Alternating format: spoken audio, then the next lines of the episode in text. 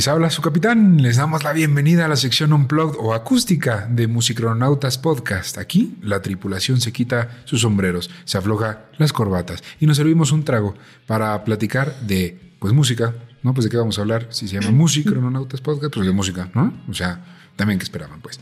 Y eh, ahora que entramos en, en febrero, en, el mes del amor y de lo bonito y de lo rosa y de las rosas, se nos ocurrió hacer algo cursi, ponernos románticos, poner romances de Luis Miguel y pues bueno, sí, servirnos algo y platicar este, de cosas bonitas.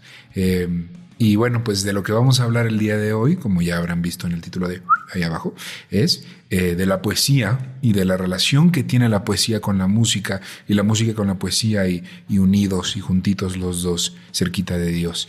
Eh, pero antes de empezar con este tema tan bonito, eh, creo que es pertinente hacer saludos, así que hoy voy a empezar con Erin. Erin, ¿cómo estás? Hola, hola, soy Dora. Los saludo con nuevo corte de pelo, súper feliz, porque este mes es muy bonito, porque también es mes de la amistad. Entonces, me tiene muy contenta. Es muy bien, pues muy bien. ¿Y tú, mi Fer, cómo estás? Eh, sentado, también estoy sentado. No, todo muy bien. ¿Sentado en qué? ¿Que eres policía o qué? no sabía que era el programa de las mil preguntas. Yo pensé que esto era de música es interview, ¿no? Este, pues muy bien. Eh, pues bueno, creo que estamos listos para empezar. No, no, hay, no hay más allá que, que hacer. Entonces, pues bueno, vamos a hablar un poquito de, de esto que todos sabemos que existe, todos sabemos que está ahí, pero muy pocas veces se habla de ello y creo que también es importante para aquellos a los que les gusta la música con un poquito de sentido, eh, música que, bueno, que la letra se piensa un poquito más y viene pues un poquito también la parte de los poemas, ¿no? Entonces, me gustaría empezar, si ustedes están de acuerdo, con qué es la poesía, porque hice mi tarea y me puse a investigar lo que la polémica RAE dice acerca de la poesía, y dice así, cito, la poesía es la manifestación de la belleza o del sentimiento estético por medio de la palabra, del verso o de la prosa. Entonces, eh, me gusta mucho la definición realmente. Digo, puedes o no estar de acuerdo con la RAE, su existencia y lo que dicen, pero a mí me gusta mucho eso de manifestación de la belleza o del sentimiento estético por medio de la palabra, ¿no? Es, es eh, un, poeta es aquel que ve el mundo e intenta expresar lo que ve o lo que siente con palabras después de ver ese mundo, eh, pero puesto de una manera inteligente, casi literaria y, que rime, ¿no? Y hay distintos tipos, ya los iremos tocando, pero, pero eso me gusta. ¿Ustedes qué opinan de esa definición? ¿O ustedes tienen su propia definición de qué es poesía? Erin. yo, digo que está, bien descrito. La verdad es que eso es poesía, es amor, es lo bonito. Para lo que para alguien algo es bonito y para otra persona es diferente. Es como muy subjetivo. O sea, es como el arte, el arte es subjetivo. Entonces, aquí no se, o sea, no se define en una sola cosa de sabes que poesía es esto, sino que te lo dejan a belleza en general. Ok. ¿Y tú, Fer? Yo creo que... Bueno, la experiencia estética y la experiencia artística es subjetiva, pero si vamos subjetivizando todo, creo que el arte... Eh, o sea, se puede caer en estas redundancias o en estas discusiones de que todo es arte. Y de tu arte a mi arte, pues. Pues prefiero mi arte. Entonces, eh, no, pero a ver, todo aquello que creo que esté destinado a ser una expresión o una experiencia estética, nos guste o no, lo consideremos arte o no, o sea, vale madre nuestra opinión. Si el artista dice que es arte, es una expresión artística. Que no la entendamos, que no la apreciemos, que no la queramos, es una experiencia personal. Entonces no podemos relativizarlo desde la audiencia, sino desde quien genera la expresión. O sea, si yo digo que esta foto de esta mano es arte, así, pues ya se chingaron. Lo es porque tiene una connotación artística para mí. Por lo tanto, la poesía, por poemas muy bellos que haya como hombres necios que acusáis a la mujer sin razón, hasta mamadas como me gustas cuando callas de, de, de, de este cabrón eh, Neruda. Eh, pues bueno, son poesía las dos, ¿no? Y a partir de eso se hace una crítica como la crítica pedorra que acaba de hacer ahorita, pero que genera un debate y una discusión y una apreciación artística de por qué sí es, por qué no es.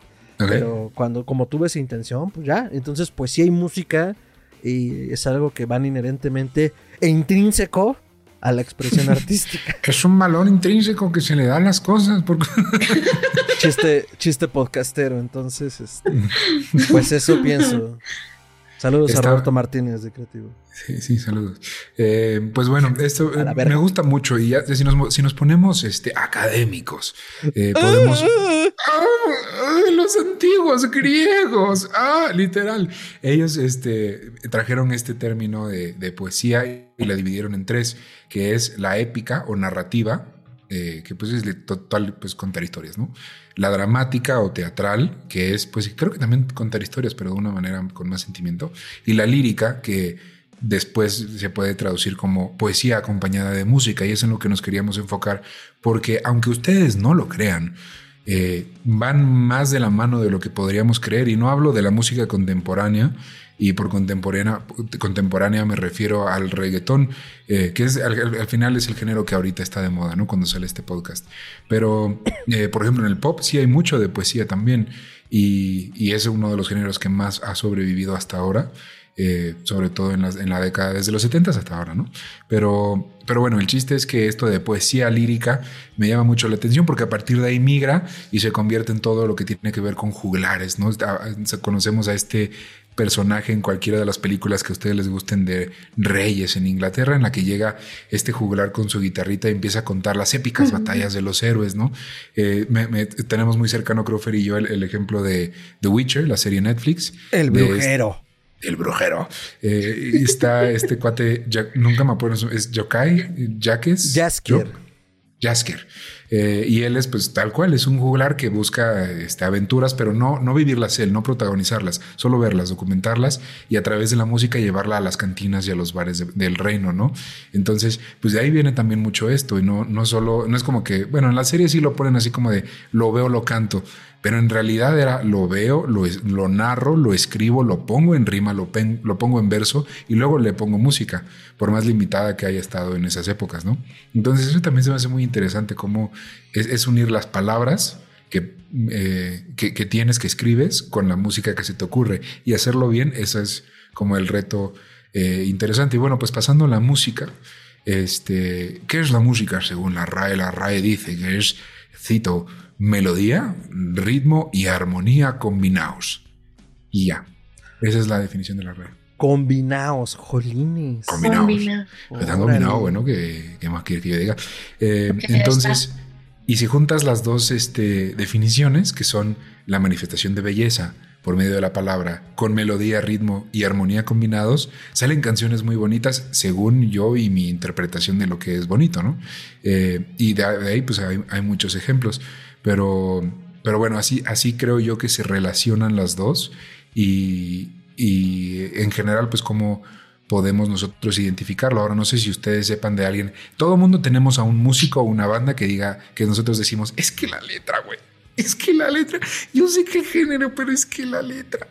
Y, eso a mí me parece esto también. O sea, no tiene que ser un poema literario de juglares para que para ti sea poesía y sea una letra que, tenga sentimiento y esté bien escrita. Para ustedes, ¿quién sería eh, alguien así? Pero ahora empecemos por ver. Ay, no, ya te vi batallando. Chance, por. Oh, ponte de acuerdo. ¿Voy o, voy o no voy? Pues yo creo que de las letras que más me han conmovido y esto va a ser quizás una, bomba que suelte aquí en Musicrononautas, pero eh, la de Ojalá de... Ay, se me fue ahorita el, autor. Silvio Rodríguez. Bueno, no sé si es el autor, pero la versión más famosa de Silvio Rodríguez. Este, es de las letras que más me ha movido. Y al menos ese tipo de trova que sí me gusta. O mm. sea, donde no sufrimos por, por ese amor eh, romántico o de relaciones, sino que pues más bien es un discurso político y de protesta, que hasta donde tengo entendido, pues la trova tiene mucho de eso en su historia. Eh, pues me, mueve, me mama. O sea, tengo un, gran amigo que me dice, güey, si tú hubieras nacido en la antigua Grecia, habría sido esos pinches soldados de a la verga, vamos a romper madres porque, no sé, por Frodo. Entonces, a nivel personal, como todo este asunto del, de la... Ah, se me fue ahorita la palabra de la música de protesta, este, pues verga, a mí se me hace súper poético en muchos niveles, ¿no? Entonces, sí.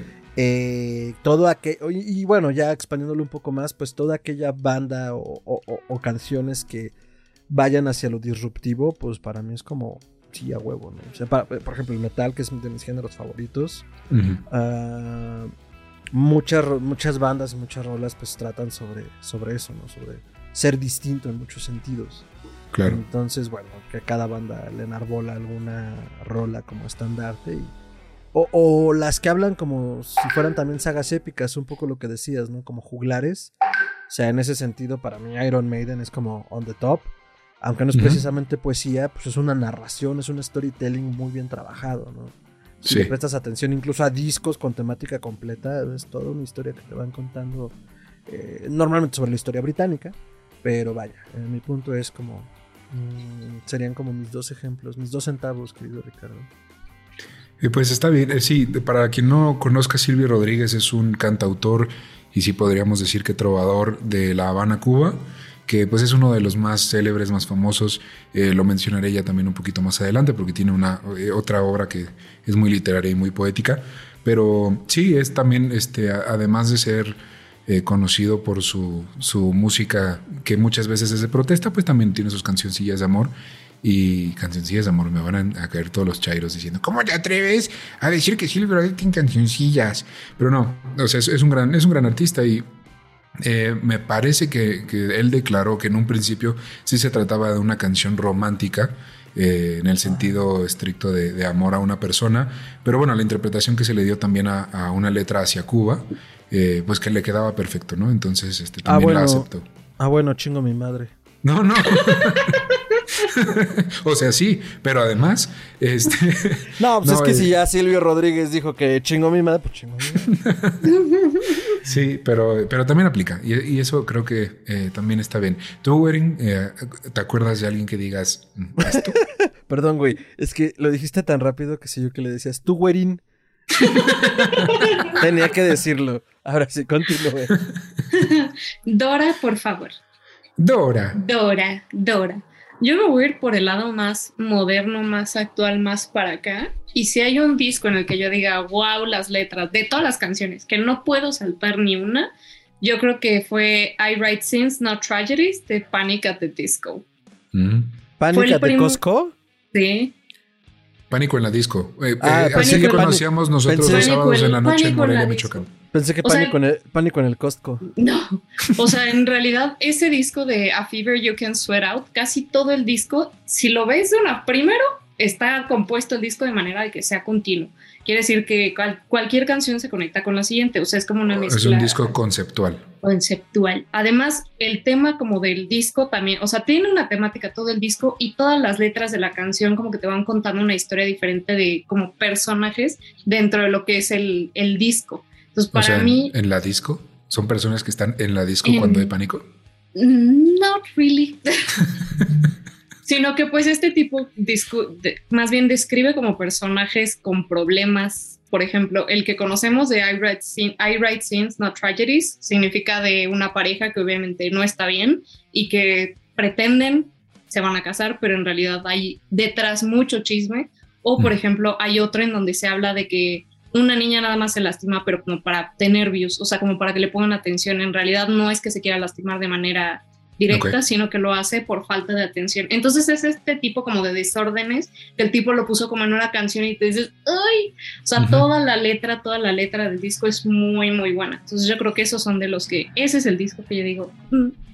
Y otra que no es tan, no lo llamaría tanto poesía o a lo mejor para algunos no, pero a mí me gusta el concepto que le tiene esta, esta niña Lana del Rey. Ella hace canciones con un concepto padrísimo, al cual al principio de cada video le mete como texto, o sea, le mete una narrativa y dices, eso está cool.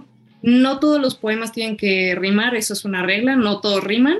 Y lo que está haciendo Lana es llevarte una narrativa y te la está poniendo de una manera como para introducirte al video que tiene sentido, que tiene belleza, dependiendo del video, que tiene un significado. Entonces, esos dos artistas, Panic at the Disco y Lana del Rey, yo creo que son para mí así de... Uh.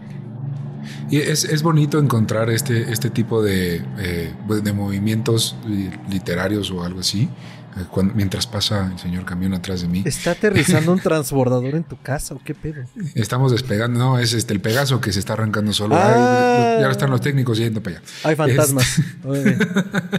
Em, sí, yo, mira, por ejemplo, ahorita que mencionaban ustedes contemporáneos como Iron Maiden, como Lana del Rey, yo encuentro muchísima poesía muy clásica. Yo no sé este hombre a quien haya leído, eh, sé, en quién está inspirado musicalmente, pero eh, Mike Rosenberg, o lo conocemos más como Passenger, a quien ubicarán por la canción Let Her Go, que se hizo viral hace algunos años. Eh, tiene otras canciones que son líricamente muy bonitas, no líricamente, literariamente muy bonitas. y son historias igual. Y ahorita que decías de, de Panic at the, Disco, que de esta niña que quería llamar la atención, eh, creo que la tragedia es un terreno donde la poesía nace muy fértil, nace muy verde y, es, bonito, es encontrar esa, eh, eso, esa belleza dentro de lo trágico, de lo que nos podría parecer, podría parecer triste, pero al final pues también tiene algo de bonito, ¿no? Estar triste. Entonces, eh, pues eso también me parece un poco de poesía. les traía algunos ejemplos de, porque muchas veces escuchamos a un artista y decimos, ay, qué padre su música y qué padre sus canciones pero no sabemos que además de ser músicos también son poetas o están muy entrados en, el género poesía. Y, entonces se los voy a decir y también les traigo unos ejemplos. Entonces, eh, uno de los más obvios es por supuesto Paul Simon, y si no lo ubican en otro tiempo, otra vida, hicimos una, un episodio acerca de él, pero pues bueno, es el músico de la canción de Hello Darkness, My Old Friend, y ese güey ya no lo va a cantar, ya no lo va a cantar. Bien memeable. Por favor, cántalo, güey. Es que, que el meme hable. I ain't no friend of you. Este, él es, o sea, se le nota, pero a distancia, lo, mucho que le ha invertido a sus letras. Johnny Cash, por más country que lo vean y más forajido que lo vean, él lo primero que, le interesó en la vida fueron los poemas clásicos americanos y toda la vida se dedicó a escribirlos. Por supuesto no tengo que, recordarles que Bob Dylan tiene eh, un premio Nobel por literatura, mucho de ello gracias a, lo poeta que lleva adentro, el güey. Eh, Leonard Cohen, si les gusta esa música, pues bueno, él también es de los más poetas. Güey, si les gusta esa música. No, sí, lo acabas, de trapear el piso con Cohen. sal, a la, a la, calle y pregunta cuántas personas les gusta. Ya no hay mucha gente que lo escuche, lamentablemente. no, no están muertos, no, no se están muriendo los fans de Cohen. Sí, un poco sí, güey. La neta sí. A mí me encanta, yo soy muy fan, pero, pero pues, güey, no, eh, no son muchas las personas que todavía lo escuchen. Jim Morrison de The Doors Ustedes a lo mejor no lo saben, pero tiene todo un poemario. El güey se dedicaba mucho a escribir poemas. Muchos de ellos, la, pues, chance no son tan buenos, pero hay unos que sí están muy padres. Eh, y del lado del idioma español, pues tenemos a Luis Eduardo Aute, a John Manuel Serrat, a Silvio Rodríguez, como mencionaba este, Fer, está Pablo Milanés y Joaquín Sabina, que ya hablaremos de él también este, próximamente. Oye, güey, pero Joaquín Sabina ya no tiene fans, están muriendo también, güey. Solo tú y otros tres. Bueno, no, Sabina es más, más este, reciente que Cohen. No, no, estoy de acuerdo, estoy mamando. no, no, Sabina es un monstruo de institución. Y sí, y esta gente, más allá de ser, este, por ejemplo, Sabina también le, le metió mucho al rock. Eh, Serrat nunca se salió de su género y Aute tampoco, pero además de, ser este, estos músicos, los invitan a conservatorios y les piden su opinión acerca de movimientos literarios y de, y de este y, del movimiento poesía en general moderno, ¿no? Entonces, eh, como ejemplos, por ejemplo, algo muy bonito que eh, una de las canciones para mí más bonitas del idioma español se llama Cantares, que es de, de John Manuel Serrat, en la que él adapta versos de un poema de Antonio Machado eh, que salió en el poemario Campos de Castilla. Y la, verdad es que es una canción famosa, al menos entre mi, la generación de mi papá, güey, ¿sabes? Tus papás, tus tíos la ubican y dicen como, ah, sí, la de Serrat. Y, dice, ah, este, el poema dice, eh, ay, aquí lo tengo, caminante, son tus huellas el camino y nada más. Caminante, no hay camino, se hace camino al andar. Al andar se hace camino y al volver la vista atrás se ve la senda que nunca se ha de volver a pisar. Caminante no hay camino, sino estelas en la mar. Y suena muy cursi, pero yo creo que también eso buscamos en los poemas, no que sean cursis. Eh, y bueno, este, y Serrat agarra todos estos poemas y, los adapta a canciones eh, bueno, más bien este en particular, lo adapta a una canción y se vuelve una canción muy popular. ¿Cómo es posible que algo como es este, un poema que no es tan popular realmente, o sea, no tenemos a todo el mundo queriendo escuchar o, escribir poesía, pero eso es una canción muy popular? Es por lo bonito de la letra, porque la música es muy buena. o sea, ¿ustedes creen que, que esto sea porque ambos son buenos o porque en el fondo, en el fondo, muy en el fondo sí nos gustan estas letras y no solo el mueve el culo, mueve, mueve el culo.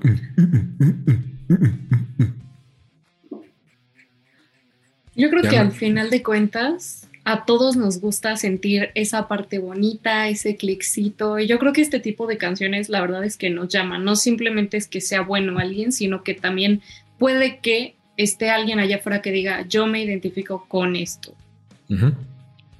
Eso creo que es muy importante en general en la música, ¿no? Escuchar una canción y decir, yo me identifico con esta situación.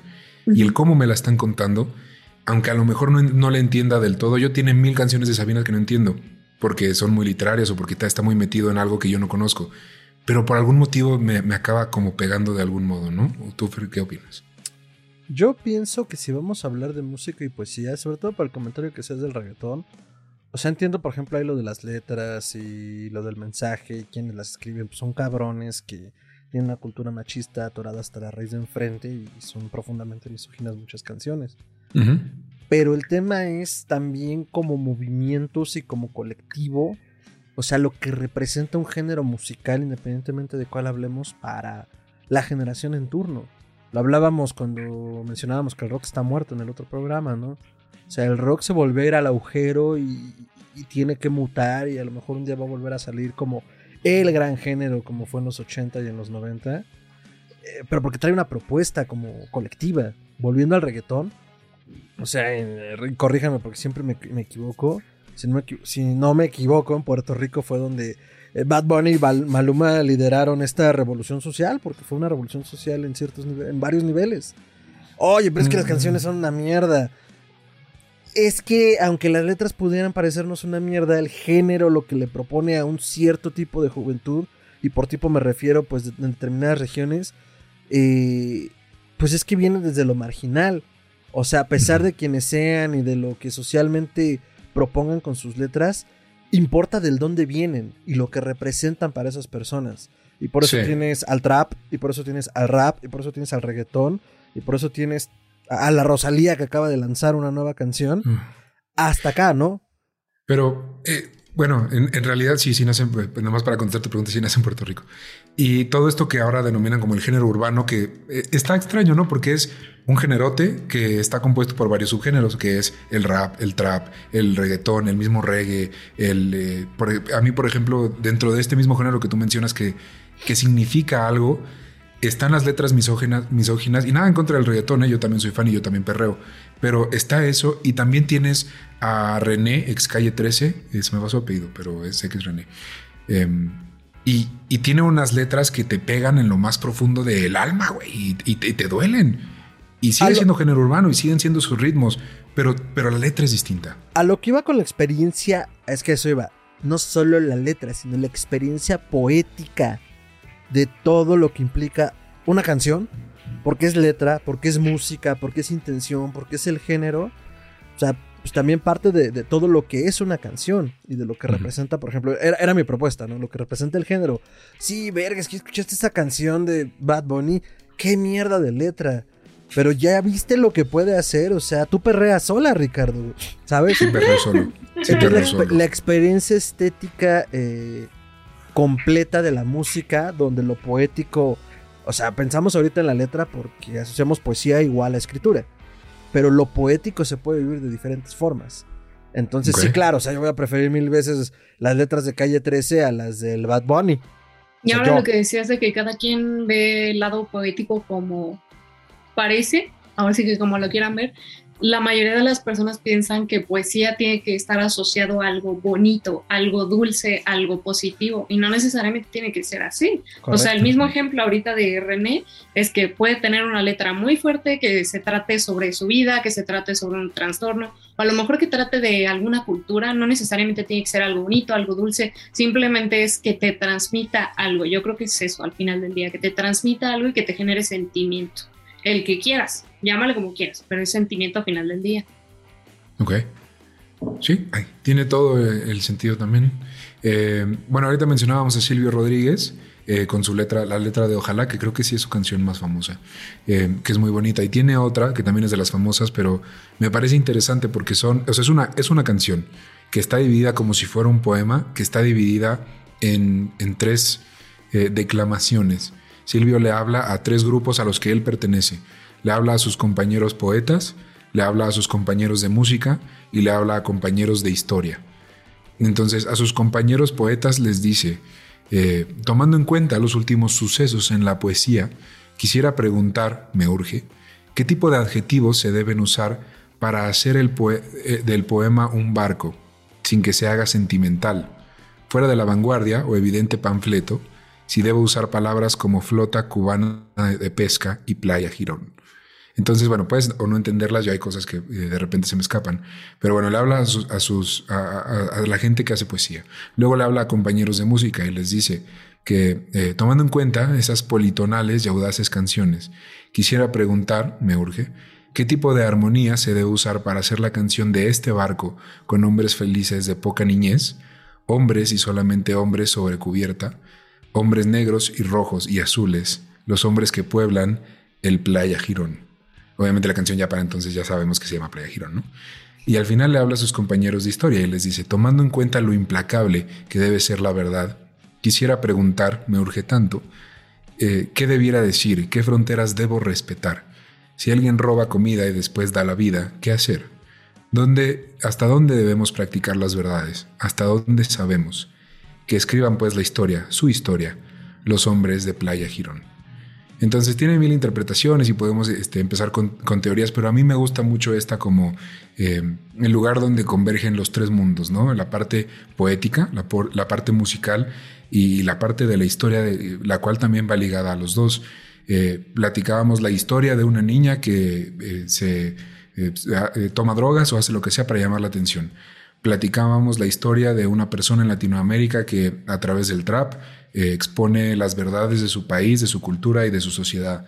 Platicamos la historia de una persona que no sabe qué camino tomar, porque en realidad no existen caminos y lo vas haciendo eh, simplemente viviendo. No hay un, camino marcado, sino tú viviendo sabrás a dónde llegar. Todas estas historias eh, convergen y, y, se hacen poesía, se hacen música y se sueltan al mundo y el mundo sabrá qué hacer con ellas. Entonces la gente empieza a escucharlas y dice, bueno, esto me gusta y y de ahí viene todo esto, ¿no? Entonces, eh, pues bueno, es un poquito lo que les quería compartir, lo, queríamos, lo que queríamos compartirles.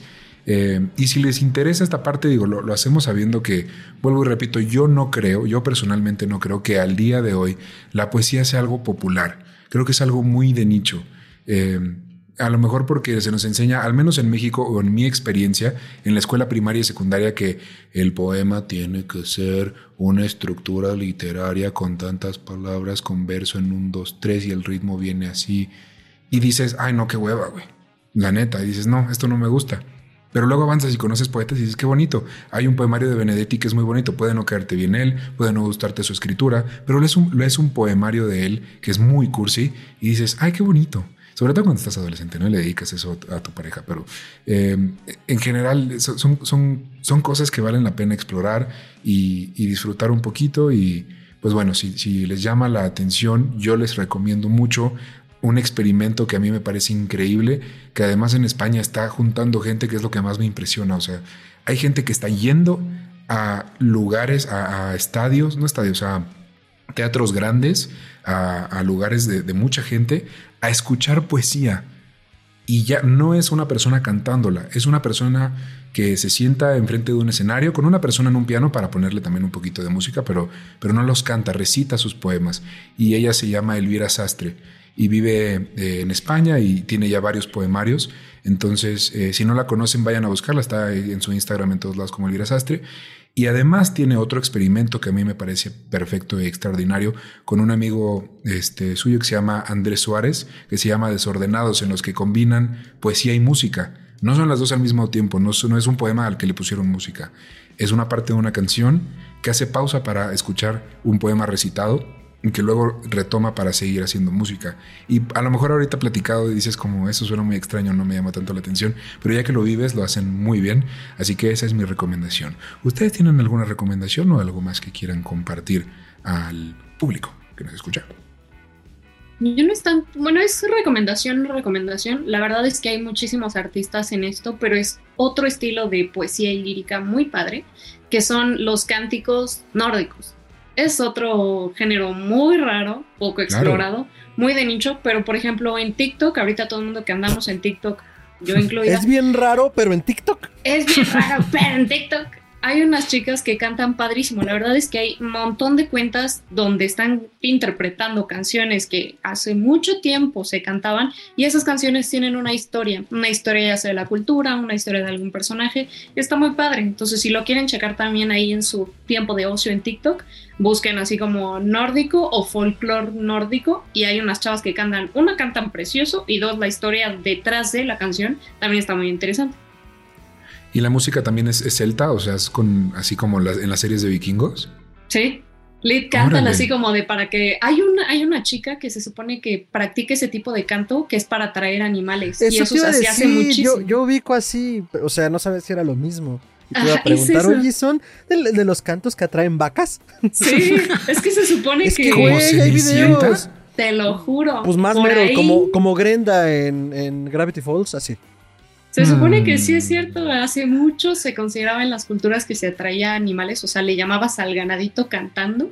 Y sí viene la vaca, o sea, la chica está cantando en un campo así bien padre, estilo Lord of the Rings, y dices, ¿cómo la vaca se acerca? No, güey, es que, ya saben cómo controlar el ganado. Es que hay, videos, hay videos en YouTube de eso. Y sí, o sea, la morra, además ataviada en un traje tradicional, o sea, eh, empieza a cantar y viene todo el ganado y dice, a la verga. Que podrías decir, oye, pues, pues, están oyendo un ruido interesante, pues se acercan. Pero sí tiene un aire de ahí de invocación rara que dices, mero, excelente servicio. Qué cool. Yo quisiera hacerles una recomendación de algo que de hecho acabo de ver hace unos días en Twitter. Que es este. Al parecer es algo que ya se ha replicado en otros países y llega a México. Se llama Dial a Poem. Y es un servicio público de poesía de John, de John Giorno y está disponible en español, en lenguas originarias y en inglés. Y básicamente es un número telefónico al que puedes marcar desde celular, desde donde quieras, y te van a recitar poesía. wow. Mm, es una, es una instalación, es un, es un, happening. Entonces se ve muy interesante. Al momento de la publicación y la grabación de este programa, recién es un proyecto que recién se lanzó aquí en México entonces, este, igual yo creo que les dejamos aquí tanto las notas del programa como aquí en pantalla, eh, a donde pueden marcar y pues jueguen a esto. De, está chido. El artista John está, está chingón. Y pues esa es como mi recomendación de algo fresco y reciente. Y de poesía, pues tiene años que no leo poesía. O sea, siento que también hay una etapa en la vida en donde te pega duro y pues decides seguir leyendo poesía o no. Eh, pero pues así que me guste. No sé, yo creo que igual lo mando a las notas porque ahorita no se me ocurre. Porque todos los poetas, o sea, además hombres, mm. en los que pienso ahorita, pues ya son como bien señoros. Entonces, como. Mm, sí, García Márquez. ¿no? es, ajá, García Márquez, Benedetti, eh, Girondo, el propio Pablo Neruda. Pues no es algo que ya ahorita recomendaría, solo es como, ah, pues sí, los leí, los conozco. Pues mira, a lo mejor los podemos recomendar como un están ahí y los puedes buscar y eh, a los que acabas de mencionar. O sea, bueno, sería buena idea, búsquenlos para que vean de qué hablamos si no los conocen. Y a la óptica de su momento y a la óptica de ahora, pues conocer al autor y su obra siempre es importante. Sí, como Sí, búsquenlos, dense grasa y ya me dicen qué tan señoros son. y nos falta, o sea, eh, para quien está escuchando, ah, es que no mencionan a mi poeta favorito. Bueno, hay mil poetas y hay mil músicos. Nosotros quisimos hablar de quienes lo combinaban y quienes a partir de ahí, pues también hicieron un poquito de música, ¿no? Bueno, Bob, Bob Dylan, yo creo que es el poeta por excelencia y no voy a querer dejarlo fuera. No, lo mencioné y pues tiene ¿Ah, un Nobel. Ah. O sea, nada más tiene un Nobel. Por tengo, que, tengo que dormir más. Tengo que dormir más porque de verdad así está Phil de Blanc. bueno, pero ahí está. músico de tantos años y ganó un Nobel por poesía. ¿Qué más decir de Bob Dylan? No necesitan más. Pues bueno, tienen sus recomendaciones. Este, recuerden por favor si pueden, eh, pues eh, agendar su viaje, pueden darle en me suscribo, me encampano y me encanta todo este contenido y los voy a seguir en todos lados para que sigan creciendo y haciendo contenido para mí. Y nos pueden encontrar en todos lados como arroba musicronautas podcast. Eh, Fer, ¿a ti cómo te pueden encontrar en redes? A mí me pueden encontrar como arroba mantrasaya, esa es con tiene doble al final, arroba mantrasaya eh, en todas las redes sociales y pueden seguir al primo raro de Musicronautas llamado Historia Colectiva Podcast como Historia Colectiva Podcast en todas las redes, en todas las plataformas donde escuches podcast y pues ya lo saben. Si quieren espantarse un poco después de esta velocidad y esta discusión estética de la música y la poesía, pueden correr a Historia Colectiva a escuchar una discusión estética del horror. Entonces, pues ahí nos vemos.